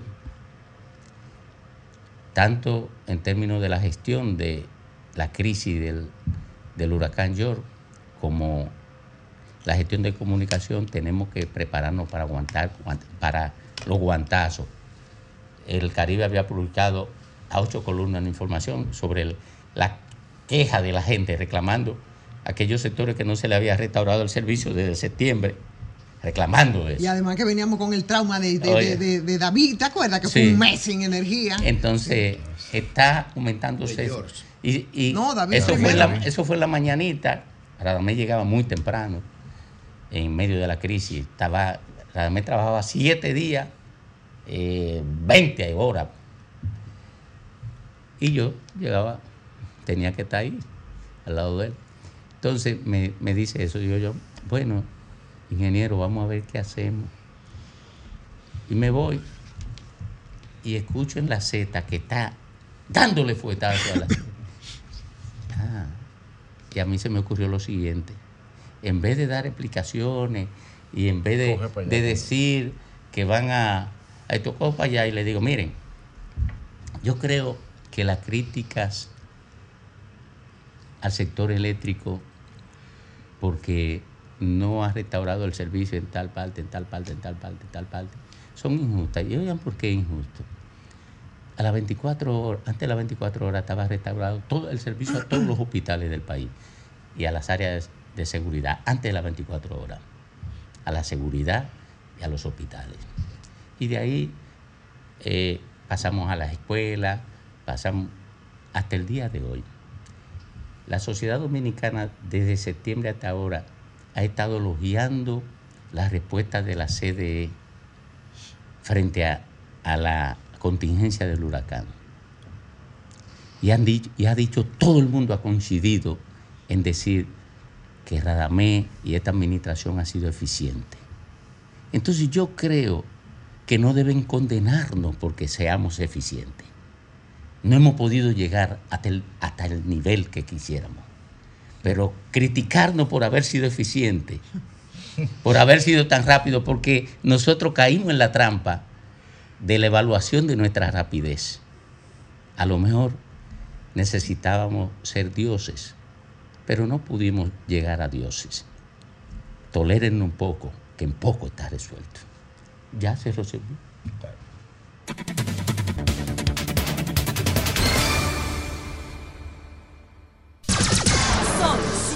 106.5.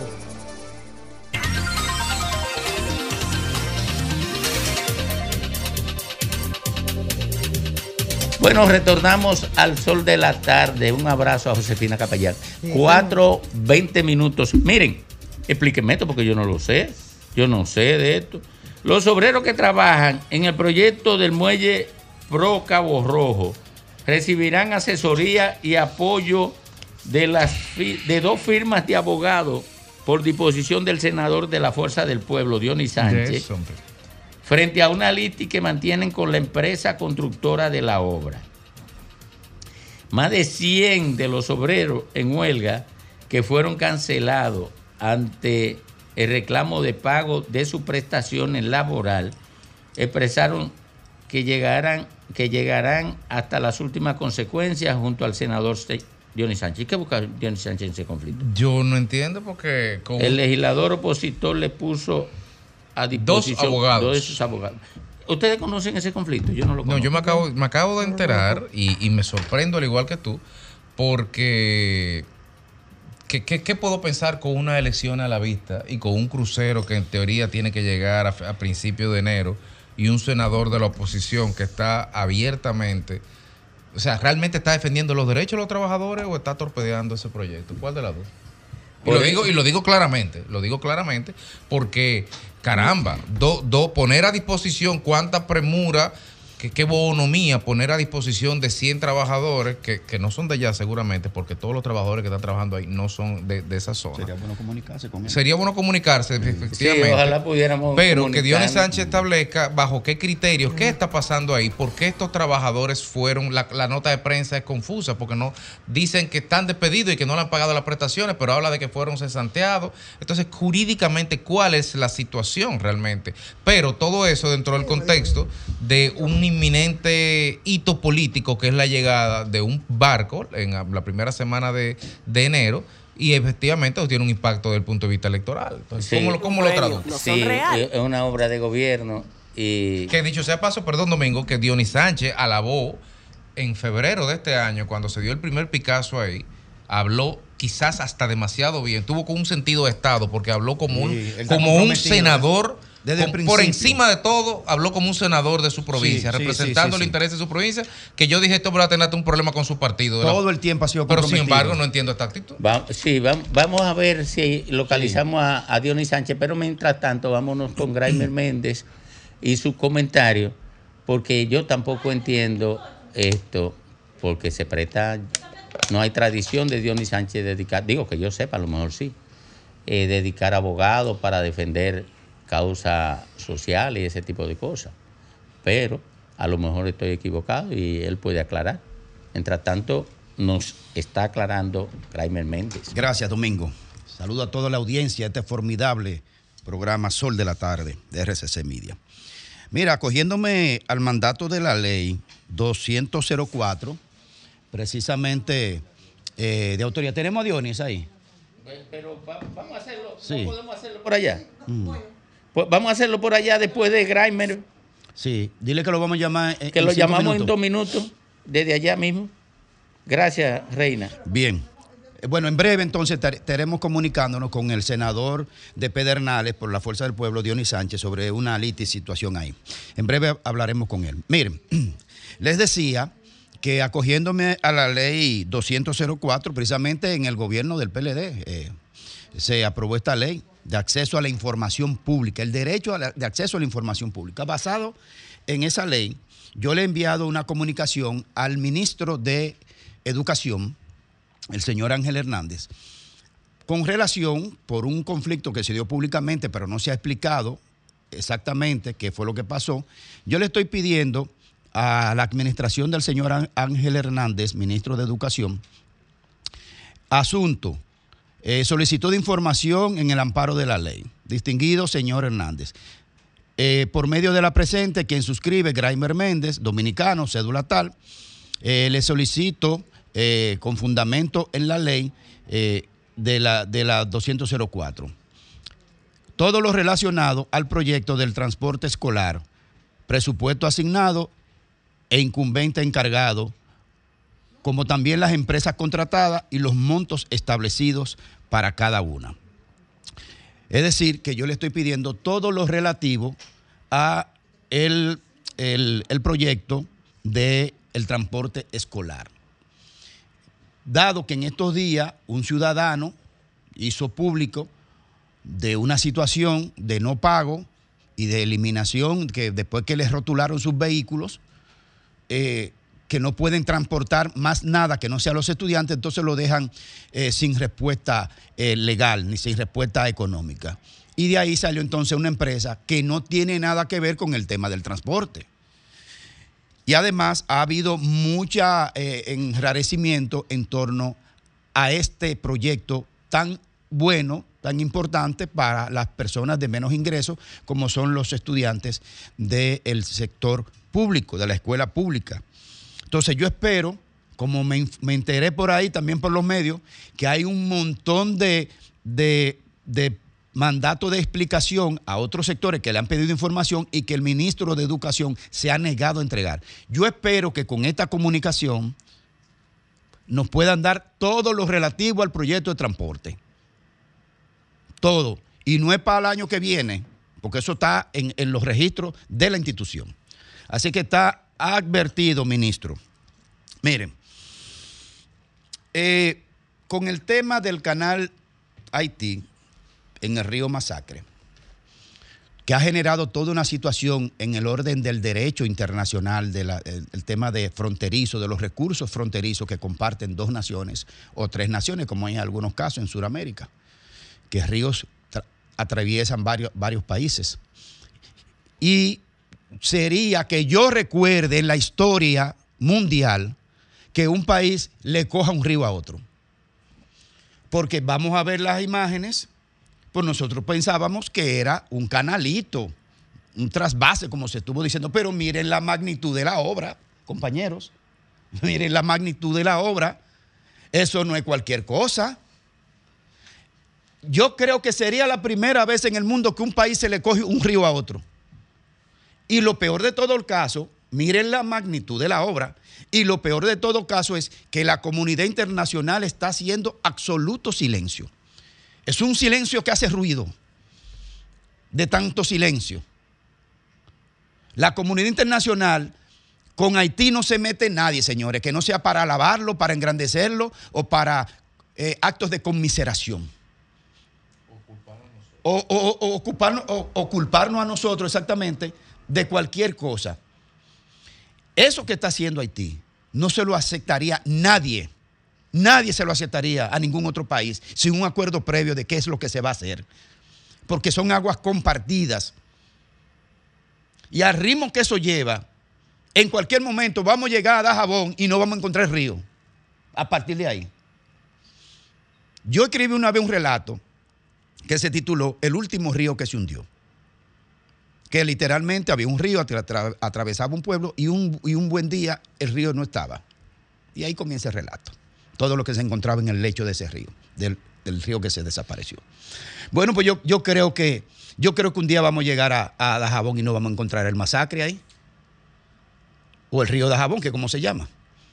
Entonces, el gobierno dominicano, que hizo un aspaviento impresionante de militarización y tanqueta y helicóptero y el carajo, y lo, y lo que más le gusta a los comandantes militares y policiales, habituallamiento. Esa palabrita es mágica para los guardias, cuando le dicen, eh, vamos a hacer una operación, ¿y dónde está el habituallamiento? Ya sabemos lo que es. Entonces, tumbaron la puerta en estos días, su puerta la derribaron no quieren someterse al proceso de observación ni registro y tiene que ser biométrico porque ellos no tienen documento. Tiene que ser biométrico porque ellos no tienen documentos. Este es el único país también, el único país del mundo que yo conozca en temas fronterizos, que le abren la puerta a raudales y entra todo el mundo, tú, usted no sabe quién entró, quién salió, quién se quedó, quién se devolvió, nada. Es un asunto sin control absoluto, porque Haití es un país totalmente desestructurado en materia institucional. Es un amasijo de, de- de tribal, de tribus ancestrales de África que asentaron ahí de manera abusiva Y eso se comportan así, de manera eh, ancestralmente, eh, eh, arbitrariamente, sin disciplina, sin control, sin respeto a ninguna norma, nada. Ah, pues ese país sin control y sin norma le ha hecho casi una represa. Ponme la imagen. ¿eh? Ponme la imagen, por favor, Henry. Oh, una represa. Se van a coger el río el día menos pensado. Alejandro.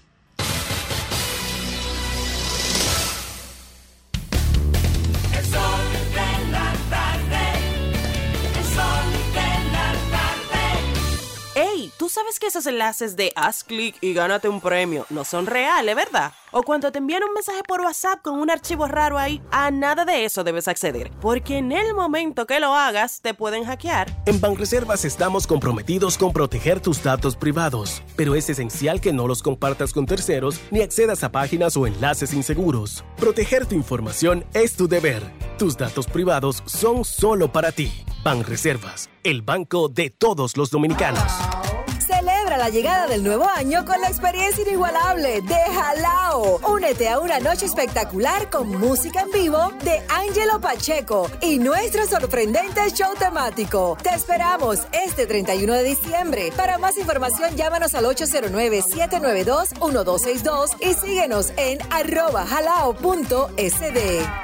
El pitcher se prepara, lanza la bola, batazo largo que se va, se va y se fue la bola. Conecta un honrón renovando tu marbete a tiempo. Desde el 17 de octubre acude a las entidades autorizadas o visita nuestra página web www.dgii.gov.do o descarga la aplicación para Android o iOS. Recuerda que nada te detenga. Renueva a tiempo.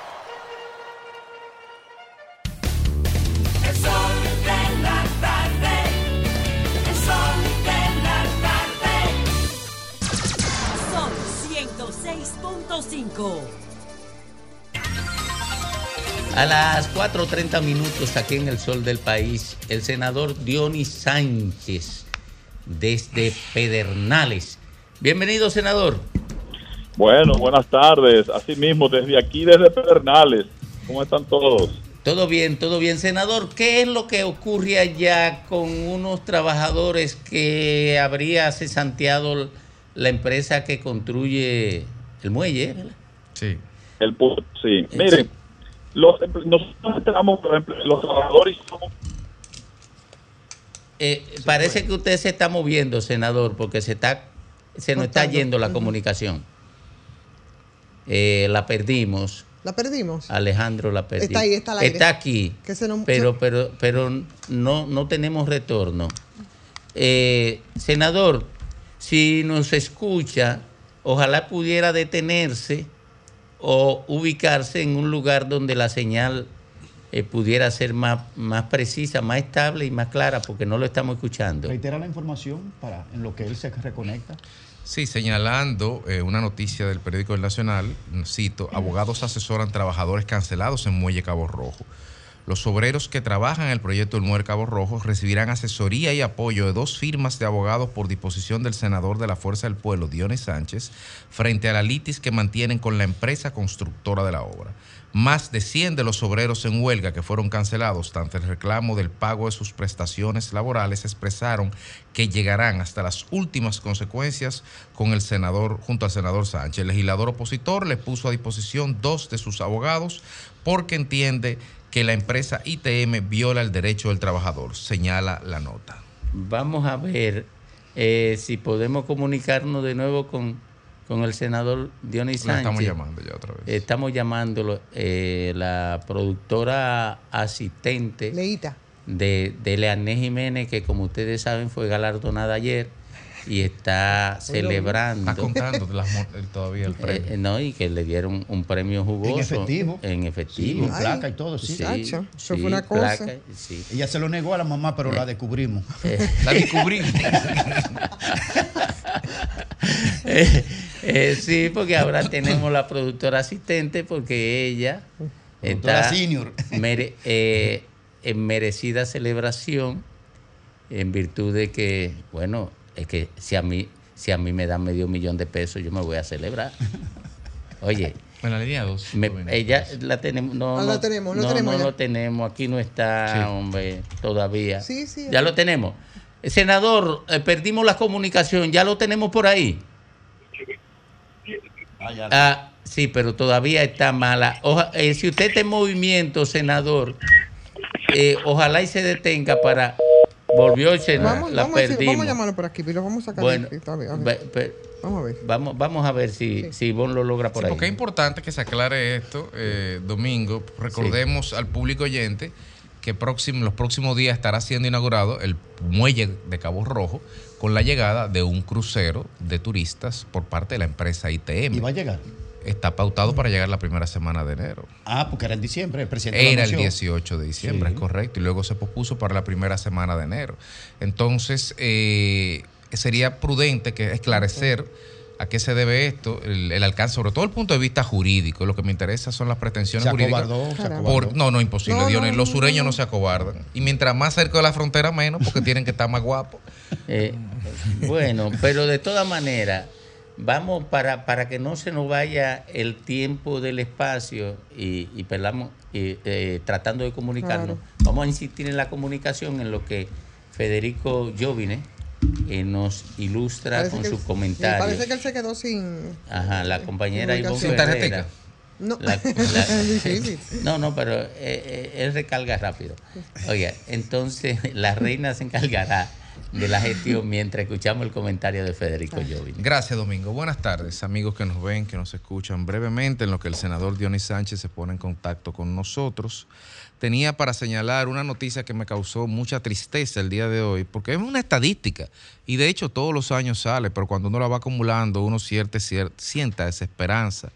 Dice la embajada norteamericana que 65 mil dominicanos migraron de manera definitiva a ese territorio. Fueron 200 mil visas B1, B2 y 65 mil visas de migrantes. En un país que tiene 11 millones 117 mil personas, estamos hablando de un 0.6% de la población que se fue este año. Y si eso pasa todos los años, uno, uno tiene que hacerse algunas reflexiones. Y yo creo que solamente festejamos y festinamos la parte buena de eso. Ah, que 9.200 millones de dólares, 9.700 millones de dólares en remesas en lo que va del mes de noviembre. Y esta diáspora dominicana que este año enviará 10 mil millones de dólares a la República Dominicana. Y uno no sabe si debe darle gracias o pedirle perdón. Exacto, visa para un sueño. Uno no sabe si, si tenemos que darle gracias a esos 65 mil dominicanos que se fueron hoy, que mandarán el mes que viene remesa, o pedirle perdón. Porque ¿qué hemos hecho como país, como sociedad, como Estado, para, para que gente tenga que tomar esa decisión de irse? Porque quienes toman la decisión no son menores de edad. Quienes toman la decisión de irse de este país son personas mayores de edad, incluso entre un rango etario determinado por encima de los 35 años.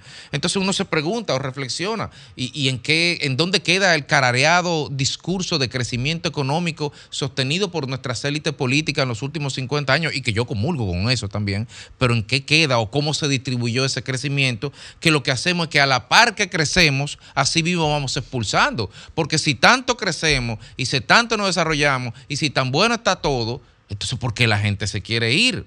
Y lo que es peor, que si uno le pone un enfoque darwinista a esto de teoría evolutiva, a mí no me preocupa ni siquiera lo cuantitativo, que 65 mil se quieran ahí es lo de menos, es lo cualitativo de esa migración, porque viéndolo desde un punto de vista darwinista, el mejor de un grupo es el que tiene más posibilidades de sobrevivir, el mejor de una especie es el que hace acciones para poder perpetuar sus genes. En definitiva, los 65 mil que se fueron este año son los mejores son los que tuvieron la bravura de buscar un dinero, de hacer la vuelta, de llegar a un país, de fregar, de piso, de fregar trape en un restaurante o lo que fuera. Entonces, ¿qué pasa con eso? Tenemos que revisarnos como sociedad y debemos pensar como país qué estamos haciendo mal. Y sobre todo recordar, ya para terminar, que la naturaleza repele el vacío siempre, igual en migraciones. Y esos 65 mil que se van, abandonaron 65 mil puestos, 65 mil viviendas, 65 mil todo, y todo eso alguien los va a ocupar. Adivinen quién lo va a ocupar, exactamente lo que ustedes están pensando, nuestros queridos vecinos. Entonces, pensemos en nuestro dominicano la diáspora, más allá que simplemente proveedores de remesas y de aportes. Y sobre todo es eh, reforzar las actividades que se están haciendo para visibilizar y valorar a esta migración. Por ejemplo, las aperturas de sucursales del Banco de Reserva que se están haciendo, facilidad aduanera y todo esto. 65 mil personas que se fueron y que no volverán. Son 65 mil razones suficientes para pensar en que tenemos que hacer las cosas mejor.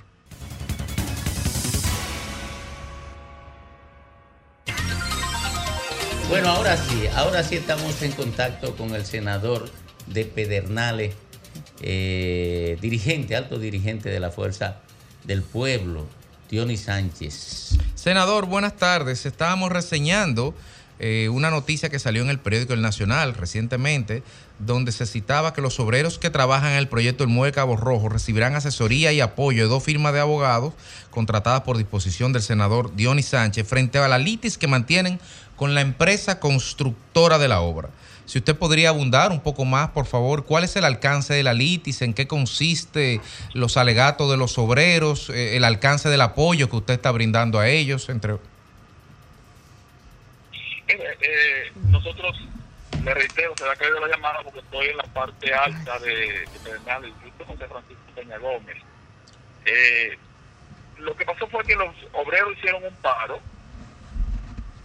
Según ellos denunciaron, se trataba de un maltrato, eh, a igual jornada de trabajo con los nacionales haitianos. Según ellos dicen, le pagan diferente, le pagan menos a los obreros dominicanos. Al ellos pedir igual trato, lo que procedieron fue a cancelarlos. Entonces, al cancelarlo, ellos se dan cuenta que no tienen derecho a una prestación, porque según lo establece el Código de Trabajo, están contratados para una obra determinada. Es correcto, es así, es verdad, si tú lo contratas para una obra determinada, no tiene darle una prestación. Pero si tú los cancelas antes de terminar la obra, el mismo código de trabajo establece que sí debe darle entonces pagarle los meses que faltan para completar la obra. Eh, al, ellos plantarse, pedirle eso, lo que le estaban pidiendo era que, que- que renunciaran. Entonces, eh, yo hice una denuncia en el Senado con relación al, al tema y ellos me llaman y me dicen que ellos quieren una asesoría. Y bueno, pues espérenme, yo voy a ir con unos abogados expertos en materia laboral para que le asesoren. Bueno, pues ellos lo escucharon, hablaron con ellos y le explicaron todo lo que estaba sucediendo. Hay serios problemas, no le dejan ver los contratos, no le dejan ver lo que firman, no pueden de ninguna manera entre una cosa de contrato que firman, lo que quiere decir que algo está sucediendo. ¿Por, por qué no dejarse ver? ¿Está, senador? Parece que lo perdimos. Parece que lo- porque él está en, Parece que- En la loma. En, Él está un en la área, loma. en un área de difícil de- comunicación. De cualquier manera, Bueno. seguimos aquí en el sol de la tarde y yo creo que de alguna manera él dio una explicación más o menos completa sobre la naturaleza del conflicto y el papel que él juega en el marco del mismo. Mientras tanto, nos vamos con don Félix Lajara. Muchísimas gracias, Domingo. La tripledad política, como conversábamos en el día de ayer, o más bien el juego político, siempre será interesante para los que estamos en los medios de comunicación. Y yo decía en el día de ayer que eh, David Collado había hecho una actividad de masa multitudinaria donde había invitado todos los cuadros políticos de la capital, pero que no había invitado ni a Faride ni a Carolina, que es su archirrival al 2028. Pero parecería si fuera crónica de una muerte anunciada y sería porque ya David Collado tenía la información de la gran actividad que se iba a hacer en el día de hoy con la inauguración del, del malecón, donde es un bulevar turístico que se está haciendo y él es el ministro de Turismo y esa construcción estuvo a cargo del Ministerio de Obras Públicas, lógicamente también vinculada a la alcaldía por un tema de control del territorio, pero fue para todo el mundo una sorpresa de que el ministro de turismo en un boulevard turístico, en un lugar turístico, no haya sido invitado a esa gran inauguración que se hizo en el día de hoy con la presencia del presidente Luis Abinader. Nosotros lo que analizamos entonces lo que vemos es que se está delimitando o marcando la raya de Pizarro y el presidente o el expresidente Hipólito Mejía también estuvo presente en esa actividad y me imagino que algún pedimento tuvo que ser directamente desde esos senderos políticos por la lucha al 28 y el tema de la presencia y la relevancia en función de una obra de importancia, inclusive dentro de los discursos, de las participaciones de los influencers, que es lo que se estila para este tipo de actividad, que fueron convocadas. Algunos de ellos decían que no era como en el pasado que había sido abandonado. Entonces, parece que cuando hablan tanto la alcaldesa como los influencers, hablando del pasado y del deterioro o del o de, o desatendimiento del malecón en el pasado, parece que se le olvida que David Collado era el alcalde y que David Collado también había realizado alrededor de unos cuatro kilómetros de malecón también que había remozado, incluyendo uno de los más famosos que es el monumento de Fray Montesino que se hizo por todo lo alto y que a todos los dominicanos, principalmente a los que asisten a la zona colonial, es un lugar de destino, de preferencia porque es una buena actividad. La lucha política muchas veces uno entiende que se puede quedar en casa, como, como se dice, que se lavan los trapitos dentro. Pero en el PRM y en el gobierno, que es lo mismo, como que esa, ese alagio eh, de campo o capitalino en algunas ocasiones como que no aplica lavar los trapitos adentro. Se están lavando afuera y esa lucha intestina por la presidencia del 2028 entre Carolina Mejía y David Collado aparentemente se puede llevar de paso hasta el propio Luis Abinader.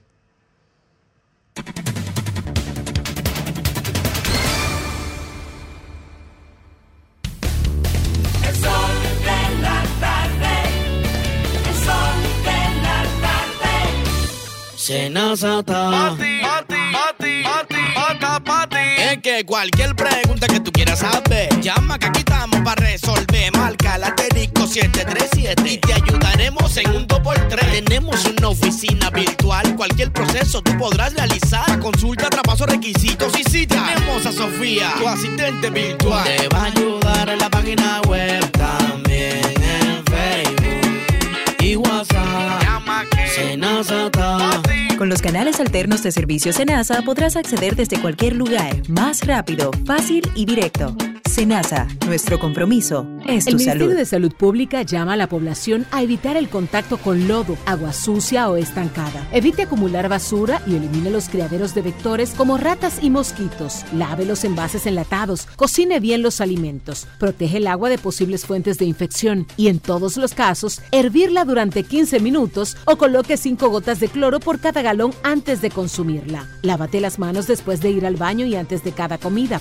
Acude al médico en caso de presentar algún síntoma como tos, dolor corporal, irritación ocular, vómitos o diarrea. Cuida tu salud y la de tu familia. Ministerio de Salud Pública. Nuestros servicios más cerca de ti. Desde Bandex reconocemos el valor de lograrlo juntos. Sabemos que es descubrir y disfrutar cada rincón de nuestra isla. Por eso financiamos más de 741 millones de pesos para el desarrollo de proyectos turísticos, porque juntos impulsamos el desarrollo del país. Bandex, Banco de Desarrollo y Exportaciones.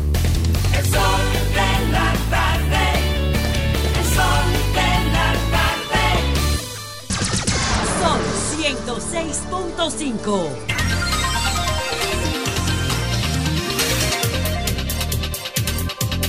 Bueno, señores, aquí estamos de regreso. Sí, señor, cuando faltan apenas nueve minutos ya para completar las cinco de la tarde, Domingo Páez, mi querido, es momento de su comentario.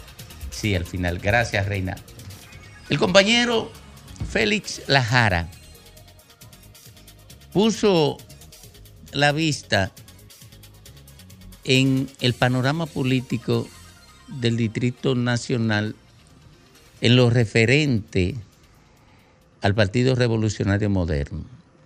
Y sobre eso versó el comentario que acaba de hacer. Bueno, yo venía también con la mirada puesta en el panorama electoral del Distrito Nacional, pero impactando con el razonamiento tanto al PRM como a la fuerza del pueblo. En un caso extrañísimo en la competencia electoral, el Partido Revolucionario Moderno ha dejado sin tiempo la presentación de su candidato o candidata a senadora o a senador del Distrito Nacional. Y eso es extrañísimo. Y más extraño aún cuando el candidato a esa posición que tiene vigencia actual está muy bien posicionado, el caso de Omar Fernández. Se supone que usted tiene que acelerar el paso cuando su competencia está mucho más adelante que usted. La regla elemental en competencia política di- dice que usted no puede dormirse cuando el otro va caminando muy rápido, a menos que esté apostando a que quien va caminando rápido llegue tan pronto a la meta que usted no pueda ni siquiera mirar hacia donde él. ¿A qué táctica lógica obedece que el PRM no presente su candidato o candidata a senador? Bueno, si usted usa la razón, no encontrará ninguna posibilidad de táctica lógica. Ensayaron con Guillermo Moreno y no lo presentan. Soltearon a David Collado y dijo que no iba. Mencionaron a Yayo San y se descartó. Mencionaron a Robertito, a Robertico Salcedo y se descartó. ¿Por qué el PRM no presenta a su candidato a senador? ¿No sabe el PRM que eso lo lleva a la derrota?